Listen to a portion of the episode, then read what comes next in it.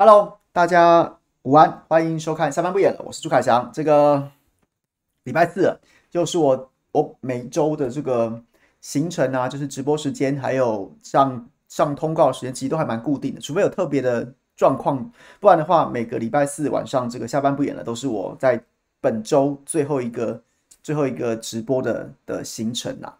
那我刚刚回家的时候，其实忍不住要跟大家分享一下。我刚回家的时候呢，其实就是开车嘛，然后我们家是在就是在右手边要转进去，然后准备要转进去进进入地下停车场的时候，然后结果呢，结果呢，刚刚就这个生死一瞬间，千钧一发之际，我就在车头往右边，就是往右边偏，准备要右转进入我们家的地下停车场的时候，就突然右边就一辆黑色的 Gogoro，Gogoro，因为 Gogoro 是电动机车，它根本没声音，它就。擦撞擦到了我的右前右前的这个车头，没有算也没有到擦撞，大概没有到撞，大概是擦到，然后你就看到那个骑士有点这样踉踉跄跄的，然后呢，就最后停住了，停住刹车，大概在我前方大概十二十公尺左右停住了刹车，让他回头看我。理论上来说呢，我是不会受到任何损伤的啦。那其实擦到擦到对对汽车来说甚至无感。我是看到他这样子有点踉踉跄跄。那其实我甚至有没有擦到我都不太确定。总之就是有点这样子，呜呜呜，然后就停下来。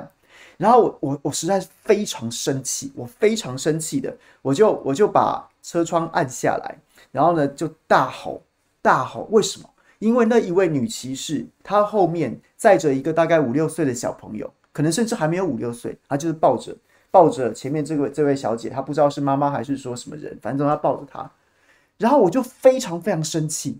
我一辆要右转的车，这辆摩托车，它从我后方骑得飞快，要要在我右转过去的那一瞬间，从我右边切出去，哎，然后结果呢，就就擦到我的车头。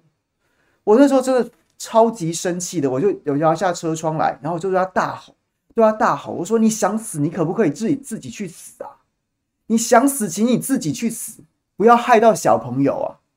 万一万一他真的因为因为擦到我的车头，然后呢，就就是车子如果翻了，人飞出去了，小朋友有戴安全帽没错，有戴安全帽没错，但是那个那个恐怕皮肉伤，甚至甚至这个什么伤筋动骨，恐怕都难免的，因为那速度，他真的是因为他就是要赶着我车子要右转。”他要赶着我右转过去之前，从我旁边插过去，哎，然后我真的，我真的超级生气的，我就直接大骂他，大骂他，就是你想死你自己去死，你想死你自己去死，不要不要害到小朋友。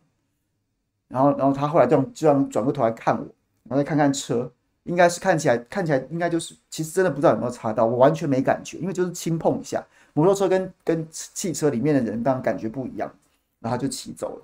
我刚刚真的超级生气的，要是要是要是要是这车倒了，要是这个小朋友受伤了，那个骑士我是不想鸟他，我管你去死啊！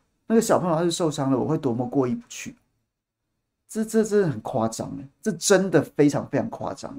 所以提醒所有，不管你可能是开车的驾驶人，那特别小心，三宝真的很多，真的很多这种三宝。那如果你是你是骑摩托车的，不管你是这个铁包肉的还是肉包铁的，真的，你铁包肉，你可能不怕你的人、你的、你的生命安全受到这种威胁，但是请你开车的时候一定要特别注意，小心三宝就在你身边。那如果你是这个肉包铁的骑机车的朋友，那对你们平常就很辛苦，千万不要不要这样骑车啊，你自己很危险。然后如果特别是如果你还载着载着家里面的其他亲人、小朋友或老人的话，那不是开玩笑，千万不要这样骑车。哎，是吧，木木，我我会我会吓到诶、欸，我说真的，我一点都不会担心我受受到什么伤害啊。他那个那个摩托车撞到我的汽车，我恐怕也不会怎么样。但是我真的那种那种吓到是吓到说，那万一那个小孩子也小孩出事怎么办啊？那小朋友出事怎么办？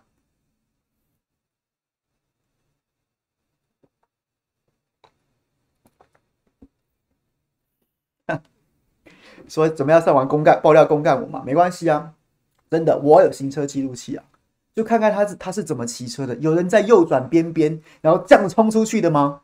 这不太夸张了一点吗？所以你知道，前面让我抱怨一下，然后顺便就是你知道整理一下心情。嘉荣，嘉荣是住高雄，是不是？你很习惯这个？哎，我不知道该怎么样跟你说，哎，就是我觉得你不应该习惯啊，可是好像又有点无奈。那总之大家都都是注意安全吧，保护自己也保护别人。那三宝我们不能掌控，我们只能保护自己。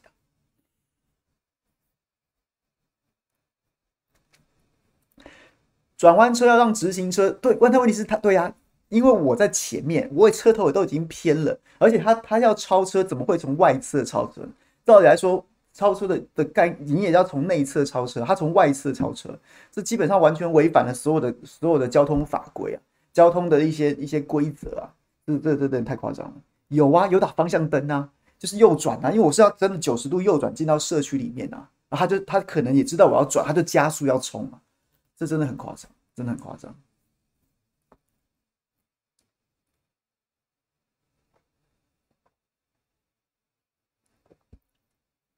哎，预判他的预判，嘉荣说这很难呢。而且而且，各位，你有没有你有没有觉得现在我们当然在节能减碳这个目标之下，我们都很鼓励大家骑电动车。但电动车其实有时候常常是交常常是交通意外的一个原因呢，因为它没有声音呢。你可能当行人的时候，你会听不到，你没有发现说有有车来了。你开车的时候，你也听不到它的声音。我觉得常常有时候这这个这个这个其实也是一个问题，就是所以交通规则其实就是说靠右边走，但行人其实要靠左边走，大家知道吗？就是因为这样子，你才会跟对向车是可以看得到的。如果你是同样的顺向靠右边走的话，那后那车子会从你后方来，那你可能会看不到它。所以对，跟大家分享一下。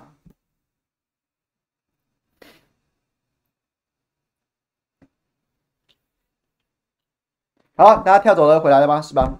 好，今天想要跟大家分享几个几个点呐，几个点，然后就是就是，其实乌俄战争好像也讲了讲了讲了那么多天了。那大家有兴趣的，其实我相信大家已经开始会自己去找资料了。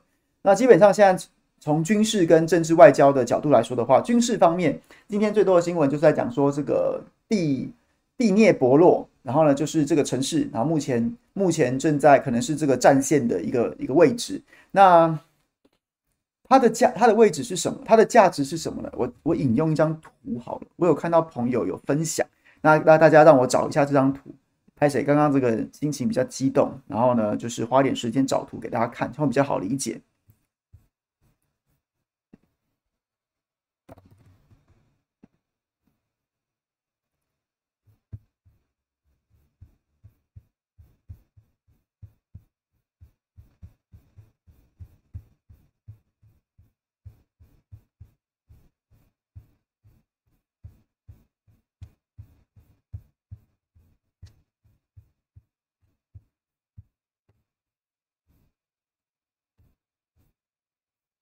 找不到比较适合的图位。好，总之啦，就跟大家用用讲的报告好了，就是反正这个这个太细了，也讲也讲不清楚。总之呢，就是今天有讲到说乌俄战争在东线的部分，然后现在在讨论的事情是说，它的战线可能是在本来不是说北边嘛，东北方这个卡尔科夫，然后一直多围围攻多日，然后这两天停火，因为开放人道走廊，要让这个难民离开。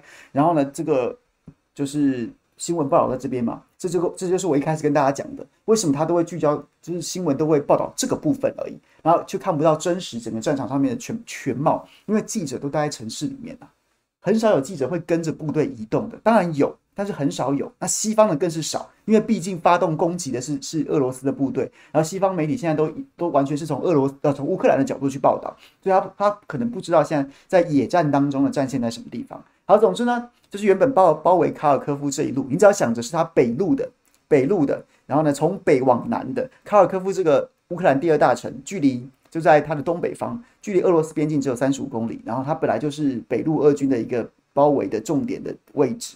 然后我们看到的新闻都会讲说，哎呀，轰炸平民的住宅啊，什么什么的包围啊，久攻不下。但其实有一路俄军已经绕过这个城市，直接南下了，直接南下了。而另外一边呢，就是。前几天你会听到说是这个什么这个这个从克里米亚北上的占领了扎波罗热核电厂这附近啊，然后呢一线往东啊要去打这个马里乌波尔啊，然后还有这个就是往东然后往北这样移动，然后呢南线从南往北的这一路跟从往北往南的绕过卡尔科夫这一这两路俄军现在即将会师了，他们已经会师了，这就是前几前前上两礼拜跟大家分享的说，我一直都觉得其实那些城市都不是重点啊。那俄罗斯人没有真的要去打你那些城市，打那些城市要干嘛嘞？没有什么价值啊。重点是，重点是我把你所有的主力的部队都先歼灭了，或是包围了，或是让你解除战力了。那你这些城市还不是手到擒来呢？那这个工程在今天看起来出现重大进展，就是南北路。南北两路的俄军可能即将会师在这个这个这个涅迪涅伯洛这个城市，而这个城市差不多就在东线乌东这个战场当中，南北两方的中间点。那代表什么？就代表说这个包围网已经完成了，或者是即将完成了，即将完成了。那如果完成之后，那那那那就回到我们那个问题啦，那就是乌克兰的主力部队到底在哪里啊？到底在哪里啊？他现在的状况是他。他他还在坚守阵地吗？那然后或者是说他已经他已经被消灭了，所以才能完成这个合围呢？又或者是说这个看起来态势不妙，他准备要撤退呢？但是不管这三种是哪一种，对乌克兰军队来说都是一个非常不利的局面。如果今天你眼看南北两路俄军即将完成包围了，你急急忙忙要离开你原本已经构筑了这么多年的阵地，要往西方撤退的话，那在乌克兰这一片广袤的平原之上。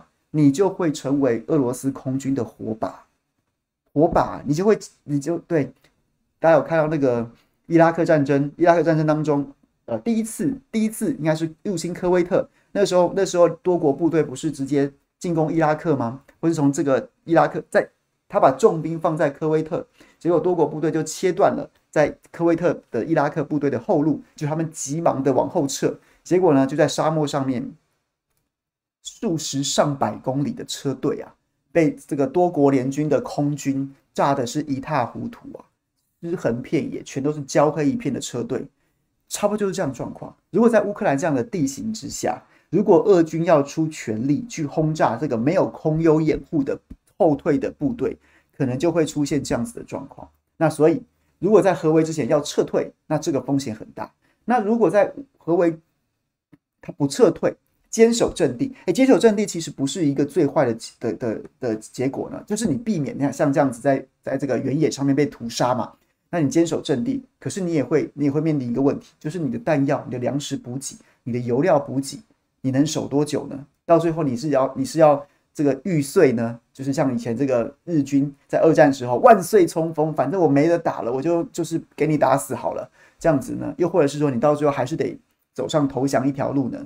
又或者是说，其实这个包围网之所以能够完成，是在此之前已经已经重创了乌军的这个主力，还是怎么样？又或者是有一种非常机会不大，但是是最神奇的什么方法呢？就是在被包围、被包围乌俄罗斯的意图是要把你包围起来，对不对？包围起来，他的这个这个部队的动线、动能都很清楚。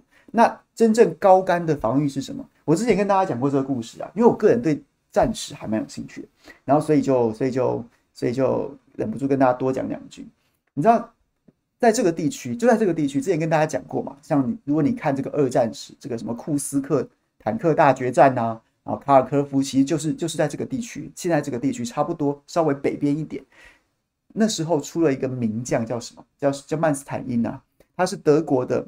名将后来成为西德国防军的顾问，他是德德国国防军哦，帮希特勒打仗哦。但是呢，他就是他好像没有太，总之他在战后因为很多原因，他没有受到很严厉的惩罚。他事后还成为这个西德重建国防军、重建军事力量的时候的一个重要的顾问，而他的扬名立万之作就是在这个地方，在这个地方，他面对那时候苏联的的这个军力啊、数量啊，已经是压倒性的压过了德国国防军了。然后他用的方式是他把他们也跟现在一样啊，他就是要包围你啊，切断你的后路啊，什么什么什么的。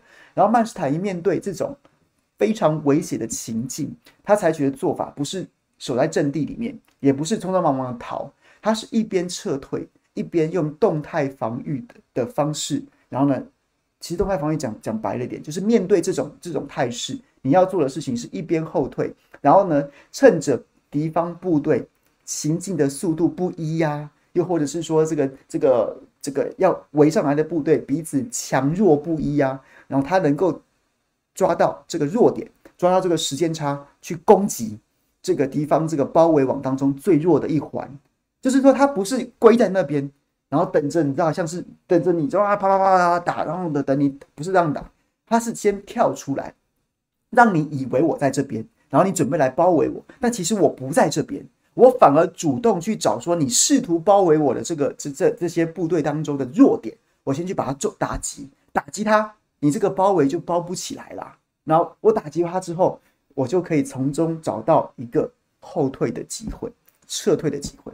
这就是这就是动态防御的概念。那所以刚讲了，乌克兰部队选项不多啊，要不就是赶快撤，赶快撤，你可能会变成像巴格达死亡公路。刚刚朋友解释，然后还有像是把你就坚守阵地，那你的油弹粮你怎么你怎么供应？你被包围了，再不然就是搞不好已经不存在了，已经不存在了，或是已经基本上就是就是一个残兵的状态。再不然，哎，也许乌克兰神来一笔出现了一个什么天才指挥官。乌克兰拿破仑、乌克兰曼施坦因元帅在世，对不对？然后呢，就动态防御，不知道。那反正总之，这看起来这个战争迷雾很快拨开之后，我们就会知道现在发生的状况是什么了。那扣掉最后一个那个非常非常 非常微小的可能性之外，前面三个可能性就回到政治外交的层面。现在很多台湾媒体又开始，我我真的是看几分钟我就看不下去。好，不管怎么样，我就看了几分钟的新闻，然后就在讲说，就在讲说，哎呀，这个这个这个泽连斯基说要和谈呐，看起来普丁是打不下去啊，普林普林是打不下去，所以他也和谈呐，所以他的这些这些条件呐，原本把条件喊价喊得很高，现在逐渐的把条件都退缩回来啦，然后这个也不谈，那个也不谈啦，什么的，去军事化不讲啊，去纳粹化不讲啊，什么什么的，然后这代表说普丁也在找下台阶。然后一直以来的那些英美的宣传，就是说什么俄军士气低落啦，装备补充不上啦，后勤糟糕啦，什么什么的，讲这一大堆，讲这一大堆，然后就让这个故事听起来就煞有介事。然后台湾这边就至少我们看到的啦，世界很多国家也是这样报的，那我们就尊重，好不好？那回到我刚刚跟大家讲的，如果在战场上面，在战术上面的形势，就是你不用看战报啦，你也不用相信俄罗斯讲什么，那你也不要看乌克兰讲什么。我都很早就跟大家讲，你与其去看那些报道，说我今天又哦，今天又打架两架战机，明天又毁掉五台坦克，你不如看战线在哪里啊？你去听，你去相信那些战报，当然难免大家都会选择引恶扬善，讲一些对自己有利的。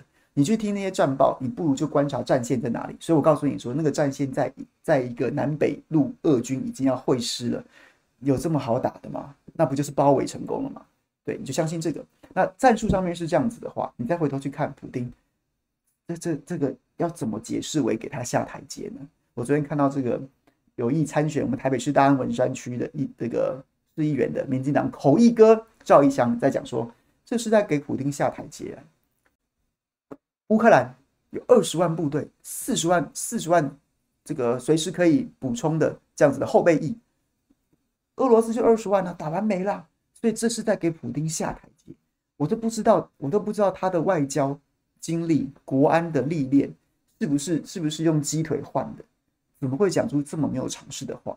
但是如果在战术上面，普丁已经做到这种程度了，代表什么？代表他真的不用再跟你喊去军事化了。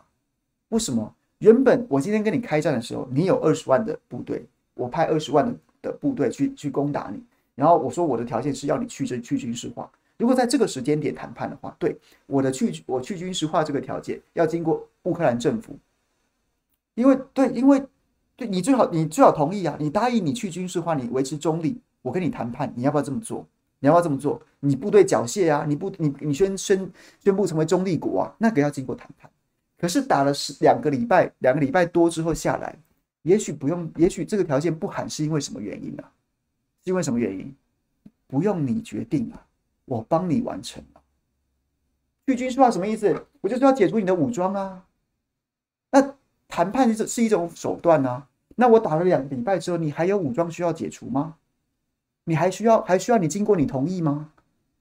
我跟你谈判也没什么意义啊，不需要了，我帮你完成啊。啊，帮你完成这句话听起来轻描淡写，但其实是很血腥的。那我就我我当然不是什么好事啊。那我们就不不多说，大家应该知道我的意思。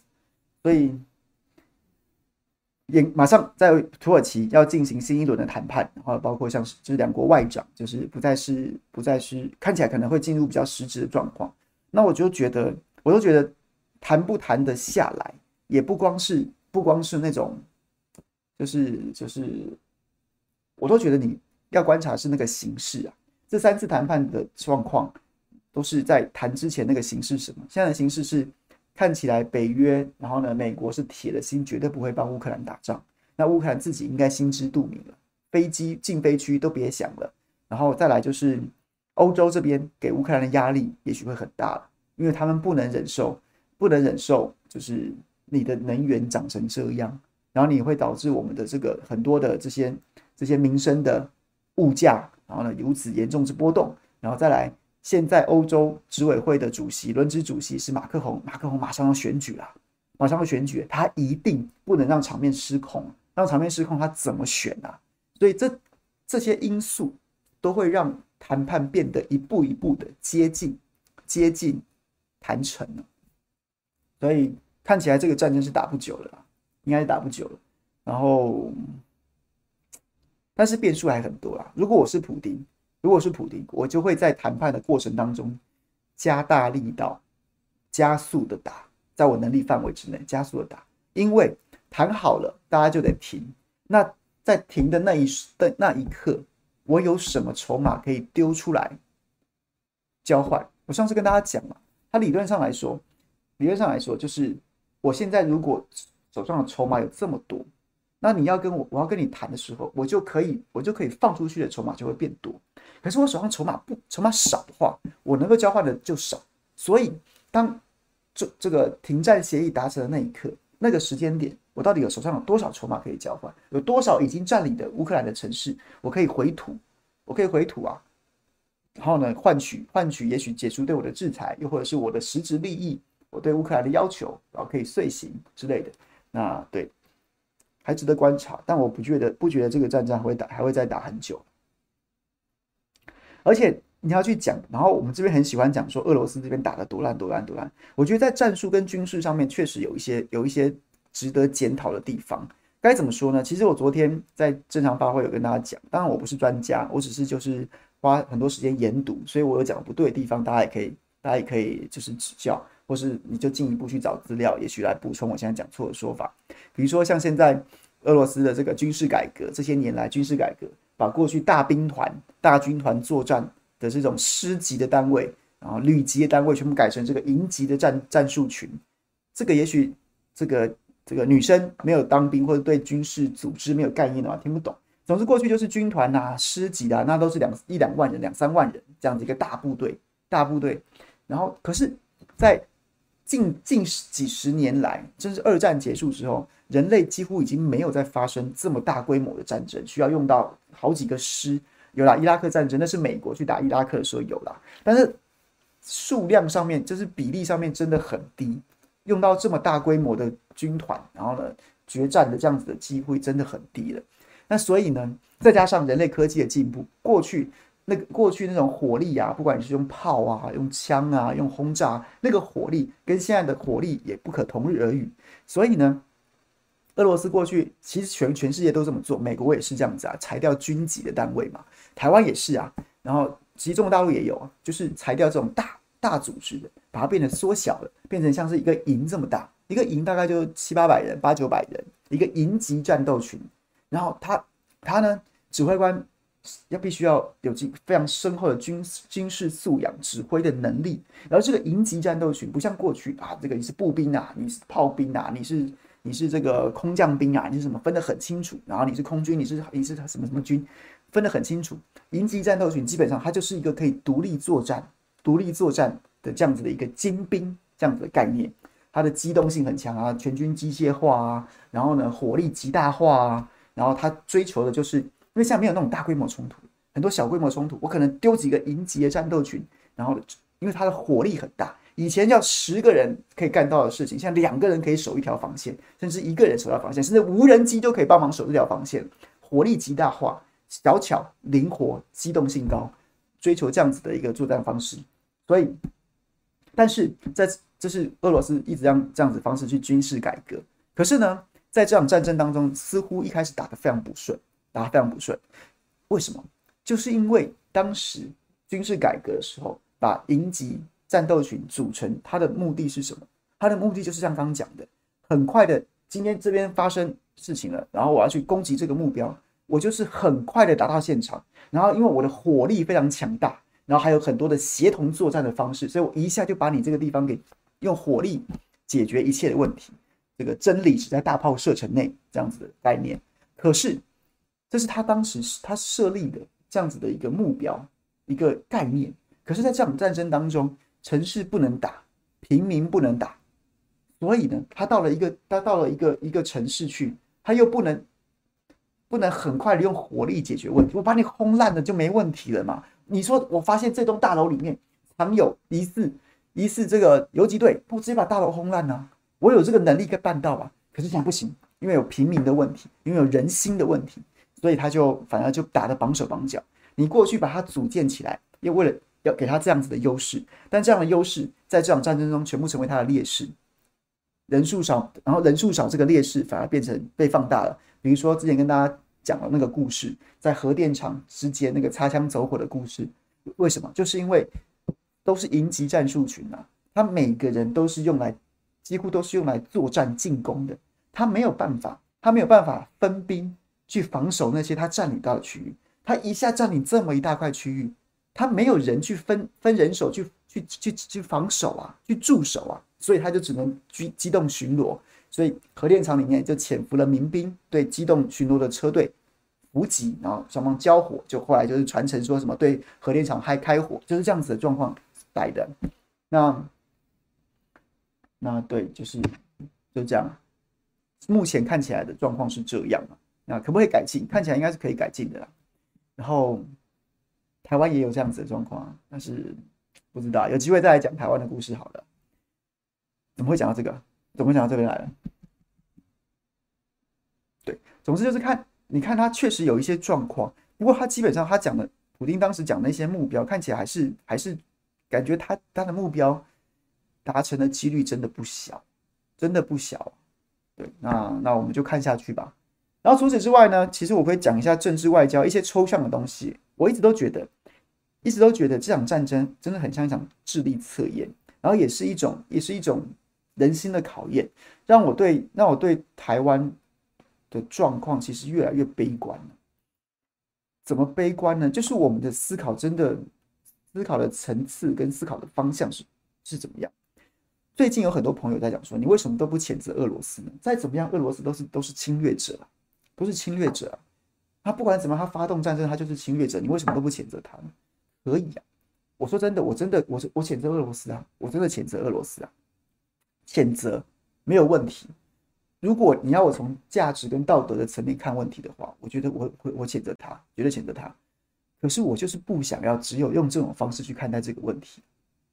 我我很我很我觉得这种事情兵凶战危，然后拿命去拼的事情，生命财产都会受到受到威胁的事情，最廉价的方式就是只站在道德跟价值的层面去看事情，好像仿佛你谴责了侵略者，然后你去你去捐款帮助了被侵略者，然后这件问题就解决了，你寻求了道德的救赎就可以解决一切实际的问题，我就觉得这件事情是不可，我不想这么做，我不想这么做。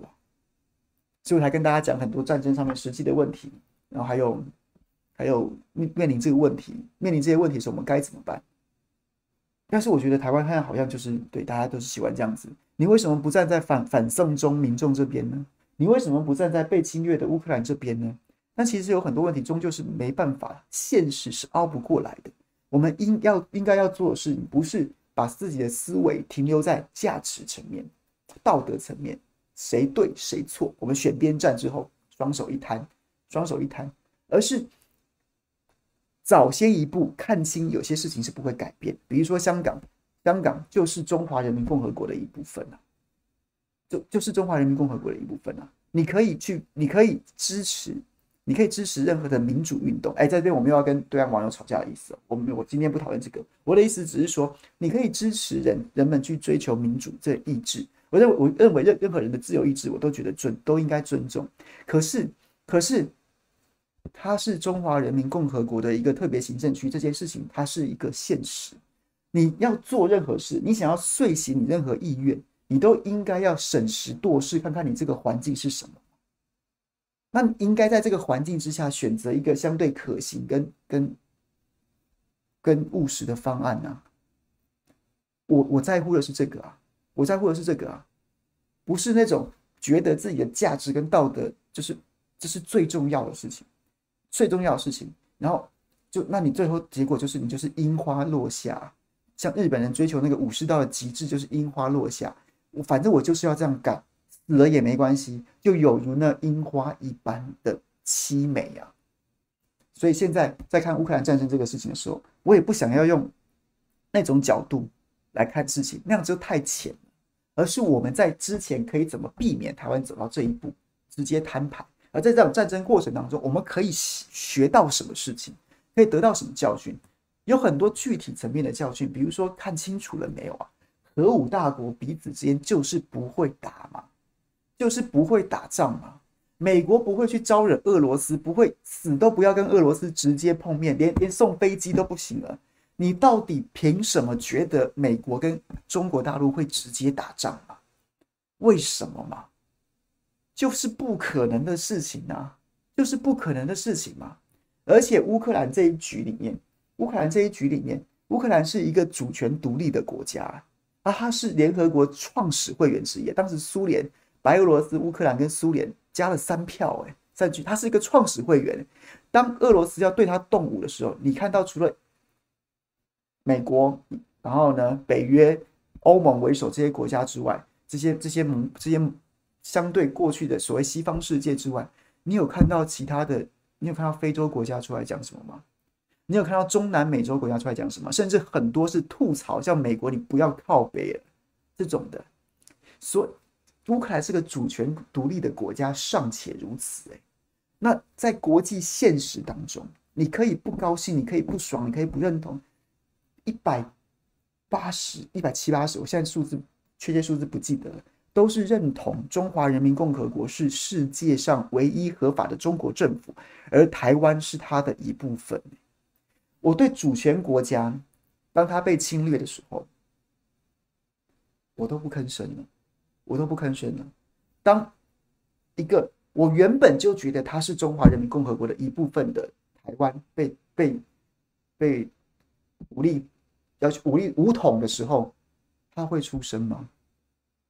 他会出声吗？然后到最后，没有美国会出声，英国会出声，欧洲欧盟会出声，日本韩国会出声。好，假设假设是这样，那不就跟乌克兰现在一样而已吗？这个难道不是我们应该从？乌克兰战争当中学到的教训吗？或看清的事实吗？那你看清这个事实之后，你的思考就不应该停留在那个层次。你可以支持，你可以支持抗中保台啊。但是你在抗中保台这个前提之下，你是不是应该借由这样子的形形式，跟乌克兰血淋淋的教训，开始去思考务实的达到抗中保台这个目标所应该做的准备工作呢？这是我在意的，所以你要你为什么不谴责俄罗斯？好，我跟你谴责啊，你就谴责啊，谴责。然后呢？然后呢？然后呢？然后呢？才是重点吧。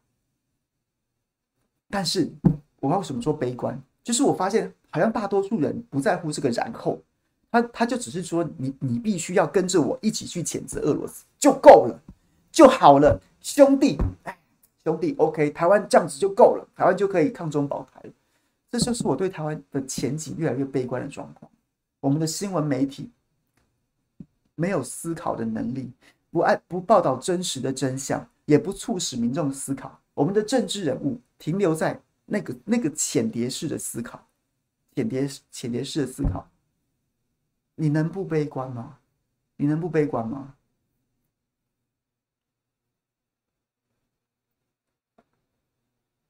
是不是？大家大家理解我意思吗？就如果你是绿营的朋友更好。如果我们聊天室没有绿营的朋友，我真正在意的是这件事情。你你你才更应该要去思考啊！我可以，我没有我没有差，我没有这么坚强的抗中保台意识，我没有差。但如果你越是这个意识坚强，你越要去问说，然后呢？然后呢？你要付出什么呢？你愿意付出什么代价去完成你这个目标呢？你完成你这个心愿、你这个梦想、你这个理想。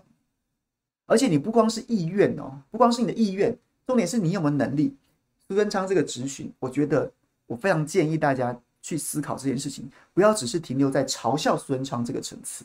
嘲笑苏贞昌这个层次，跟你只谴责俄罗斯一样是浅碟的。你要去思考的是什么？就是抗中保台这件事情，它必须分成两个层次。第一个是你有没有意愿抗中保台，跟你有没有能力抗中保台。而苏贞昌或是很多大部分民进党或很多绝亲，他们的焦点全部都放在意愿，他们是一个意愿纠察队，他们是一个抗中保台的纠察队，就像就像是日本战时的那个宪兵队一样，他就是要监督你有没有能力，他就只管说你有没有表态效忠日本天皇，你有没有表现出你愿意跟美国大兵。玉碎的决心，他在乎的只是你必须要融入这个集体歇斯底里疯狂意识的一部分，你不能有二心。他们在乎的是你的意愿，意愿纠察队。可是他们不在乎你有没有能力去做这件事情。你有没有能力呢？你你能做什么呢？你有什么能力去完成这件事情？还是真的需要？哎，你连你连当个人肉自杀炸弹客，你好歹也要会操作炸弹呢？你有没有能力呢？你有没有能力？我昨天，哎，前天啦，反正就是我们不演的新闻台，秀玲姐生活了 online，这礼拜找了帅帅化名将军来，有兴趣的朋友可以去看那集，我觉得那集非常的非常的精彩，而且发人深省啊。帅帅将军讲了一个说，讲了说，他说好了，打城镇战好了，抗中保台到了极致，打城镇战好了。城镇战在军事的学科里面，它是一门专门的学问。它有很多，它有很多成立的要素，不是你今天想打就能打的。它还包括什么？包括战斗意志怎么样？你战场的战场整理怎？战场准备怎么样？还有你的一些战术的能力怎么样？还有战哎战城镇战也是要后勤的，你的那些准备的怎么样？举例来说，他说战斗意志，你要在一段一你要在一栋废一栋一栋空房里面。然后呢，拼到最后一兵一卒，也要跟人家正规军大军压境，跟人家干上去，或者说一片废墟，餐风露宿，就等那一个机会。那那你要多坚强的意志啊！那个是可能是杀父杀母仇人啊，夺妻夺妻杀子之仇啊。第一个，你有没有这个战斗意志？第二个，你有没有做到那些战场准备跟战术的能力？比如说，这个电影都演嘛，你今天要当狙击手，你今天要放冷枪。你要做的事情什么？假设我今天住的这个这个集合住宅，我可能事前哇发现解放军啊，好不好？这个假想敌嘛，解放军会经过这边，我事先我墙壁要敲掉啊，里面隔间要打通啊，隔间打通，我墙壁敲掉，然后甚至上下还要做好那些那些什么那些快速连通的方式，不管是滑杆啊还是什么什么的，就是我今天这个窗户哎有有一个射击的机会，啪啪啪放几个冷枪，我要马上转移呀，我要跑到别的地方，不管楼上楼下或什么的。你在那边一直打，你看你一个榴弹枪来就打都打到你，没打到人家先，人家先打到你了。这些战场的准备，然后你那个战术的技能、转场的射击的技巧、射击的技巧、埋伏的技巧、伏击的技巧，你这个武器装备会不会操作？这些都不用练吗？这些都不用学吗？光出一张嘴，在那边在那边留在那个层次去跟大家讲说，你要不要抗中保台？你要不要？你要你你说你要啊，大家都说哇，我要我要我要，大家都要都要都要。你有能力吗？你有这个能力吗？我我在意的是后面这个，就像是就像是前面讲的大的议题是，我我谴责俄罗斯，然后呢，然后如果你要打城镇战，那你说啊，我要抗中保台，那你的能力是什么？你愿意？你你你的愿意会不会太廉价了一点？就像是那种那个笑话，哎呀，这有问题啊，兄弟一定帮啊啊！这个今天有没有掉头寸借个钱啊？什么什么听不见了一样。平常说抗中保台我愿意，啊那你去给我去埋伏那个什么的啊？什么东西听不见了？你就算真的去，你也没能力啊。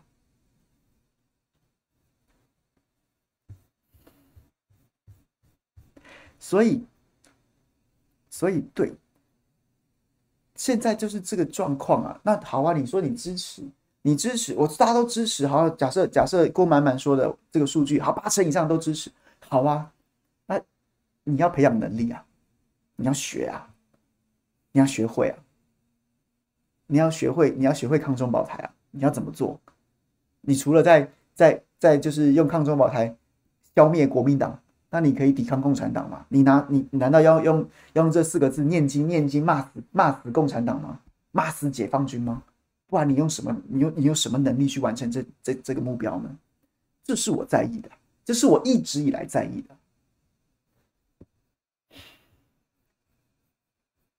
好，然后呢，讲到这个，我就很想很想给大家看一张照片，是我昨天非常有感的。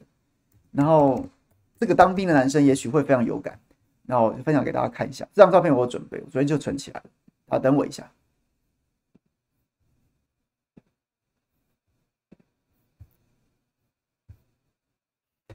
讲到能力这件事情，对不对？我昨天就准备好这张照片要给大家看。各位，你有看到这张照片吗？这张照片就是现在前几天刚刚开始的，刚开始的，号称是这个史上最严格的这个教招，然后呢，这个部队集合的时候这个照片，各位有看到吗？有看到这个教招小江东小香香就把老人抓来教招十四天，新人一样继续当四个月。你错了，小香香，对不起，我不得不纠正你。你看一下这张新闻照片。它是一个细节里面的魔鬼啊，细节里面的魔鬼啊，你有看到吗？你有看到这个背对我们这个兵，右手边这位，右手边这位在照片当中，右手边这位背对我们的兵啊，背对我们的兵，你看他的背章，你看他的背章，你看他的背章，有注意到吗？男生，我们聊天室里面的男生。对，新磊，新磊，新磊，非常的非常的清楚，非常的清楚，非常的非常的聪明。对，这就是我要讲的。你有看到这个教招，教招号称史上最硬的教招，然后呢，这个集合的画面，这个新闻配图不是讲这个，但是我看到这个新闻的时候，我我我一眼看到的是这是是这个细节啊。各位，教招十四天叫去的是二兵呢，二兵呢，他是个二等兵呢，他的背章只有一挑哎。这个当兵的男生应该都知道，他只有一挑哎，二兵哎，二兵是什么意思？简单讲，下部队下部队半年之后，你就会是一兵了，你就会是一等兵了，你就说一等兵了。我然后呢，多久升上兵啊？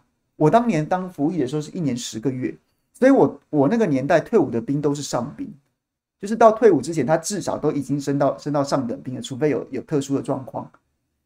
半年之内下部队，半年之内你就是一条，就是只有一条，一条，一条，你就是二等兵。二等兵在部队里面都在干嘛呢？什么都不会，他可能连站哨都还不能站。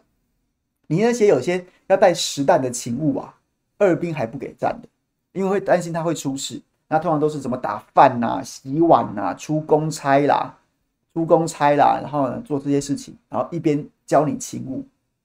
二兵。到然后之后升上一兵，然后然后退伍的时候通常都是上兵。我看到这个我真的吓吓到，真的吓到哎、我真的吓到哎、你教招说史上最严格的教招，教了招了一个招了一个，如果不是背章就是弄错，他是一个二兵哎、代表他过他可能就是当四个月的，所以他在部队的过去过去服役期间，他根本没有机会升到二升到。他 就是二兵退伍啊，他只当四个月，他可能就是二兵退伍啊。不然他如果他当一年，他起码也是一兵啊，一等兵啊。但他就是一个二等，他就是一个四个月的，所以他才会他才会是二兵啊。那我就不由得讲说，哎，这些表面功夫到底是做够了没有啊？二兵他他的过去在当兵服役期间，他就是个打饭班，他就是个洗碗班，他就是一个公差班。他他他连勤务你都不敢让他站，要要要上实弹实弹的哨，你可能都不敢给他上。那你现在把他叫回来，你把他叫回来，然后呢，假装看起来教教招很严格，十四天之后他怎么样？他出去就变成蓝波了吗？或是说你觉得一个四个月当兵的，再给他加半个月，他连一兵都还升不上去，他就可以打仗了吗？不好意思啊，在这个聊天室里面，也许如果是女生的话，你可能听不懂他讲什么，但是我相信很多的男生。那男生当过兵的，对于这张图再给大家看一下，你没有像我这样的感触吗？你就跟我说史上最硬教招啊，我们要全面加强后备战力啊。结果你招回来的兵，他就是在当兵期间当四个月的，他那什么都还搞不清楚状况，他已经退伍了。那你现在没事叫他回来待两个礼拜，他是会干嘛？然后大家就讲说，就就自我自我安慰、自慰啊，我没有，我们现在教招很严格啊，我们现在教招不比以往啊，哎呦，很精实，很勤训精练呐，难道就可以打仗了吗？你各位男生都有一个跟二兵一起服役的经验，你觉得他来保护你，他来保护我们国家这件事情是，对不对？不是自欺欺人吗？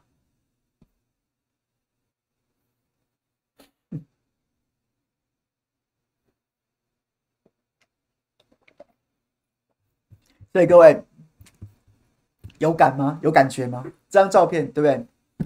是欢迎大家去给我们小编，我们可以传照片给大家吗？我觉得大家去看拿这张照片，就好好省思一下这个问题吧。又是绕了一大圈，又是个表面功夫，又是个又是个又是个纸上谈兵。我真的不懂哎、真的不懂哎、欸。武田武田以前有当过兵。武田好像以前有当过，有签下有签下去一段时间，对不对？你知道哥在讲什么吧？你就四个月二兵就退伍了，然后你现在把他叫回来教召，再给他加两个月，加两个礼拜，他就可以打仗吗？在过去的部队，他就是服役四个半月，他还是他还是连一兵都还没升上，然后我们就这样子把他叫回来，叫回来，叫回来，叫回来。啊，原本他就不是用来打仗的兵，就这样子，就这样子，然后大家自欺欺人，就觉得我们现在变得好厉害，好强哦。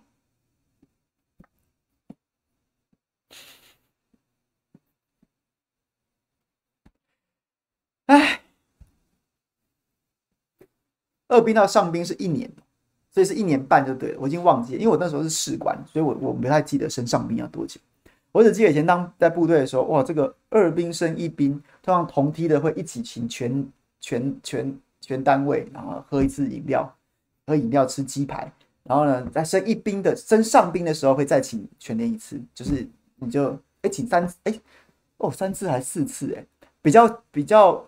通常是，通常是一兵升到二兵，呃，二兵升到一兵的时候，同梯的会一起请大家，然后升到上兵的时候，也是同梯的会一起请大家。那破冬的时候，通常有时候是就不会请全连，我们的部队是这样子，然后就会请比较好的学长。退伍的时候可能会再请一次，这样子，那都是一个很很重要的仪式，诶，现在当兵完全没有这个，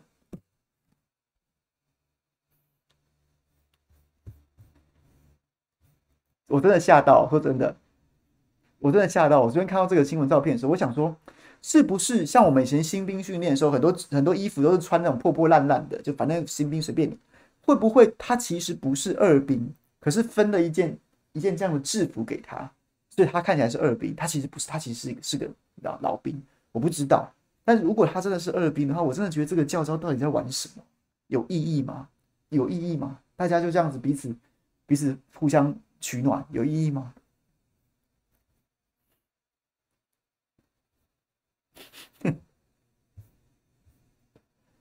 好，讲完了，剩下几分钟，有没有朋友要？你们有什么想要跟我分享的，跟我聊天的，跟我聊天的？我其实还蛮有感触的，就是这场战争真的会改变这个社会，改变这个世界很多运作的方式。然后可能这场战争打完之后，真的很多事情会不一样。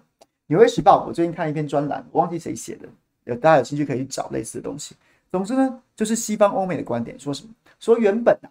这个在冷战时期一直以来，这个美国都是自由自由主义的领头羊，自由世界的领袖。然后，但是因为苏联瓦解之后，少了一个庞然庞然大物的假想敌，再加上多年来的反恐战争，然后呢劳民伤财，然后呢这个失老兵疲，所以大家忘记了自由主义是必须要守护的，自由主义跟自由民主价值是必须要守护的，所以让大家忘记这件事情，所以给了俄罗斯，给了中国可乘之机啊。但是拜乌克兰战争所赐，自由民主世界又重新想起了自由主义，它不是与生俱来的，它不是天赋人权，它是必须要奋战才能够守护的。所以美国会再次成为自由世界的领袖，大家又会再一次的想起要如何团结去对抗这些极权。他是他是这样的看法，我是觉得啦，我是觉得啦，我是觉得开心就好，好不好？你遇到有这样子的朋友，其实大家也不用一定要说服谁，一定也不用去跟人家争的什么面红耳赤的。然后呢，就就就是这样子，反正这是一个观点，大家有兴趣的可以去去探究。但我个人并不会很同意这样的说法。我比较同意的事情是，是以美论，就是我们现在在台湾这边被民进党政府强调说，你这就是不可以这样想啊，你这样卖台什么什么的。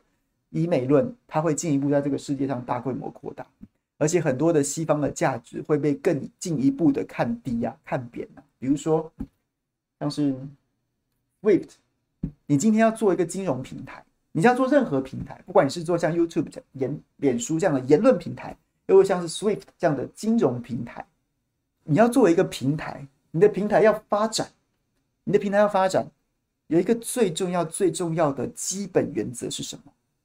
基本原则，任何平台要叫平台这两个字，任何最重要的是什么？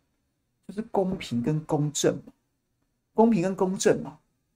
今天大家用你这个平台去做金融的结算，大家上你这个平台去做言论的发表，你就应该是一个中性的角色，你就是你就是提供这个平台，然后让大家可以可以可以众声喧哗，多元的言论，然后或是说或者说金融交易是中性的啊，你要制裁我，你可以不买啊。那你不能，你连你连连你连这个什么算账的柜台都拆掉了，那所以会导致什么结果？会导致你这个平台从此之后，你在这个世界上面会被看扁，会被看轻嘛？大家能不用你，我就不用你了，不然哪天我谁知道，对不对？我哪天又又又逆了你美国的的龙鳞，或是说又又不顺了你西方世界谁的意，你又把我这个这个去掉了，所以导致什么？这些都会加速的导致这些平台在第三世界国家，在欧，在在中国，在在在俄罗斯，在非英美为首的西方世界加速去开发自己的平台，或者去整合新的平台。不然你三不五时弄我，我还我还用你这个平台，我神经病啊！我就去用别的了嘛。YouTube、Netflix、Facebook 这些也是一样啊。你做不到这一点，你做不到这一点，你现在大，大家大家就忍气吞声，但大家会。多出一个什么念头？我要弄自己的，不是说我不要依赖你。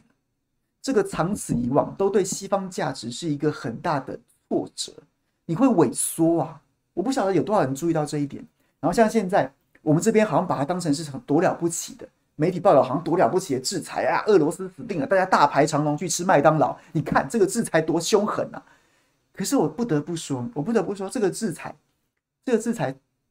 我讲的是可能长远的软实力的角度来讲，在在这些在俄罗斯里面，然后会去吃麦当劳啊，然后会去吃什么，就是就是反正就是接触这些西方文化、西方的食品、西方的劳务、西方的服务这些，你你甚至可以某种程度认为说，他可能他比较能够接受西方的价值观啊。我从食物到他服务，到他的这个这个等到服务那种这种消费者主义的这种意识形态，我都是相对能接受的。我可能相对的在俄罗斯这个国家这个民族里面，我是比较亲西方的这一群人，所以我平常就在吃麦当劳。然后结果呢，你把麦当劳关掉，你就是让这些亲西方的，他原本应该作为你去改变俄罗斯，或是说你在俄罗斯里面一个平衡的杠杆的这群人，你没有制裁到普丁啊，你没有制裁到俄罗斯里面反西方，他可能原本就不在乎啊，然后结果你去制裁到原本对你比较友善的。可能相对来说比较能接触你的，比较能能够接受你的，你去制裁到他们了。然后呢，那劳力士说：“我以后不卖给俄罗斯了。”那些精品说：“我以后不卖给俄罗斯了。”我跟你说，我是普丁，我都笑了。普丁为什么能够上台上台掌权？就是因为苏联结束解体之后，然后各式各样的寡头啊，然后呢，就是。倒卖军火的啊，倒卖这些矿产的啦，然后呢是私自跟西方世界勾结啊，然后呢变卖变卖俄罗变变卖苏联祖产的，然后很多的黑道啊，很多的财阀啊，很多寡头兴起，然后普丁上来就是以扫除这些黑道、扫除这些寡头作为他的他对人民的号召。那你试想，在俄罗斯里面会去会有强烈的大量的。购买精品需求的，购买劳力士的是哪些人？这些人可能刚好是普丁的政敌呀、刚好是普丁的敌人呐、那你制裁他的敌人，对他有什么影响吗？对他有什么影响呢？他搞不好还谢谢你啊，谢谢你啊。所以我也不想说蠢，这些这些这些跨国大企业，他也不会，他一定不会是蠢。我只是说，在这种集体意识下裹挟大家，就像台在台湾，我们被被被被质疑说，你为什么不谴责俄罗斯一样？这些这些企业，它可能也有这样子的面对这样子的集体歇斯底里的情绪，你一定要做些什么？但是他能做什么呢？这不就是那个预言吗？预言北风与太阳吗？我觉得北风与太阳这个预言最的的真正的点是在于说，北风怎么会答应太阳要比赛把外套脱掉呢？你是对自己太不够认识了吧？太不够认识了吧？对，然后哎呦，怎么讲到北风与太阳？反正总之就是在这个意识之下，他能做什么？他什么都不能做。他最后他就是说，好，那我不卖了，不然怎么办？那他可以根本不要加入这场制裁，他为什么不也没有不制裁的权利呢？这不是西方世界前面才讲自由主义啊？结果呢，现在是集体歇斯底里情绪，又把自由主义这个招牌给拆了。我不知道哎、长此以往，这都是这是这些这些这些是真的会改变世界啊！大家的大家都有脑子的，在这个冲动当中，你脑充血脑热的时候，你可能不会思考这些问题。等到再两个礼拜，也许战争结束了，再过再过再过一段时间，大家沉淀下来之后，从情绪当中褪去之后，你会开始思考这些事情。这对这对西方的价值怎么会有帮助？我真的不懂。唉，OK，这样讲有点抽象，当然大家听懂我想要表达的意思吗？现在很多事情都还在进展当中，也许你现在没办法理解我在想什么，或者说，也许我我自己表达能力有问题，你可能不能。没有没有听懂我在讲什么，但是就是这个意思，大家可以想一想。结果我我现在电脑可能随时又要关机了，因为我发现我又没充到电了。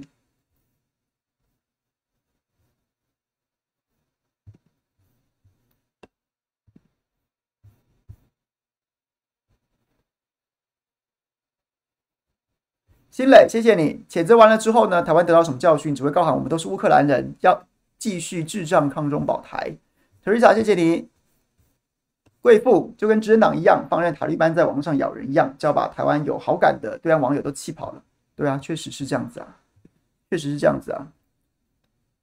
唉，好了，哎，五天这个下次好吧，下礼拜再我们再来再请你补充。今天就是准备打烊了，不然等一下我又要戛然而止了。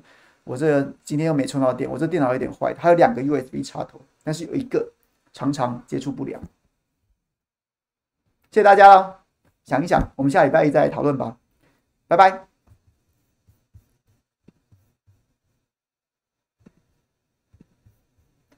五天，下礼拜见哦。今天 sorry 不好意思，那 Clubhouse 这边朋友谢谢喽，谢谢这个下礼拜见，拜拜。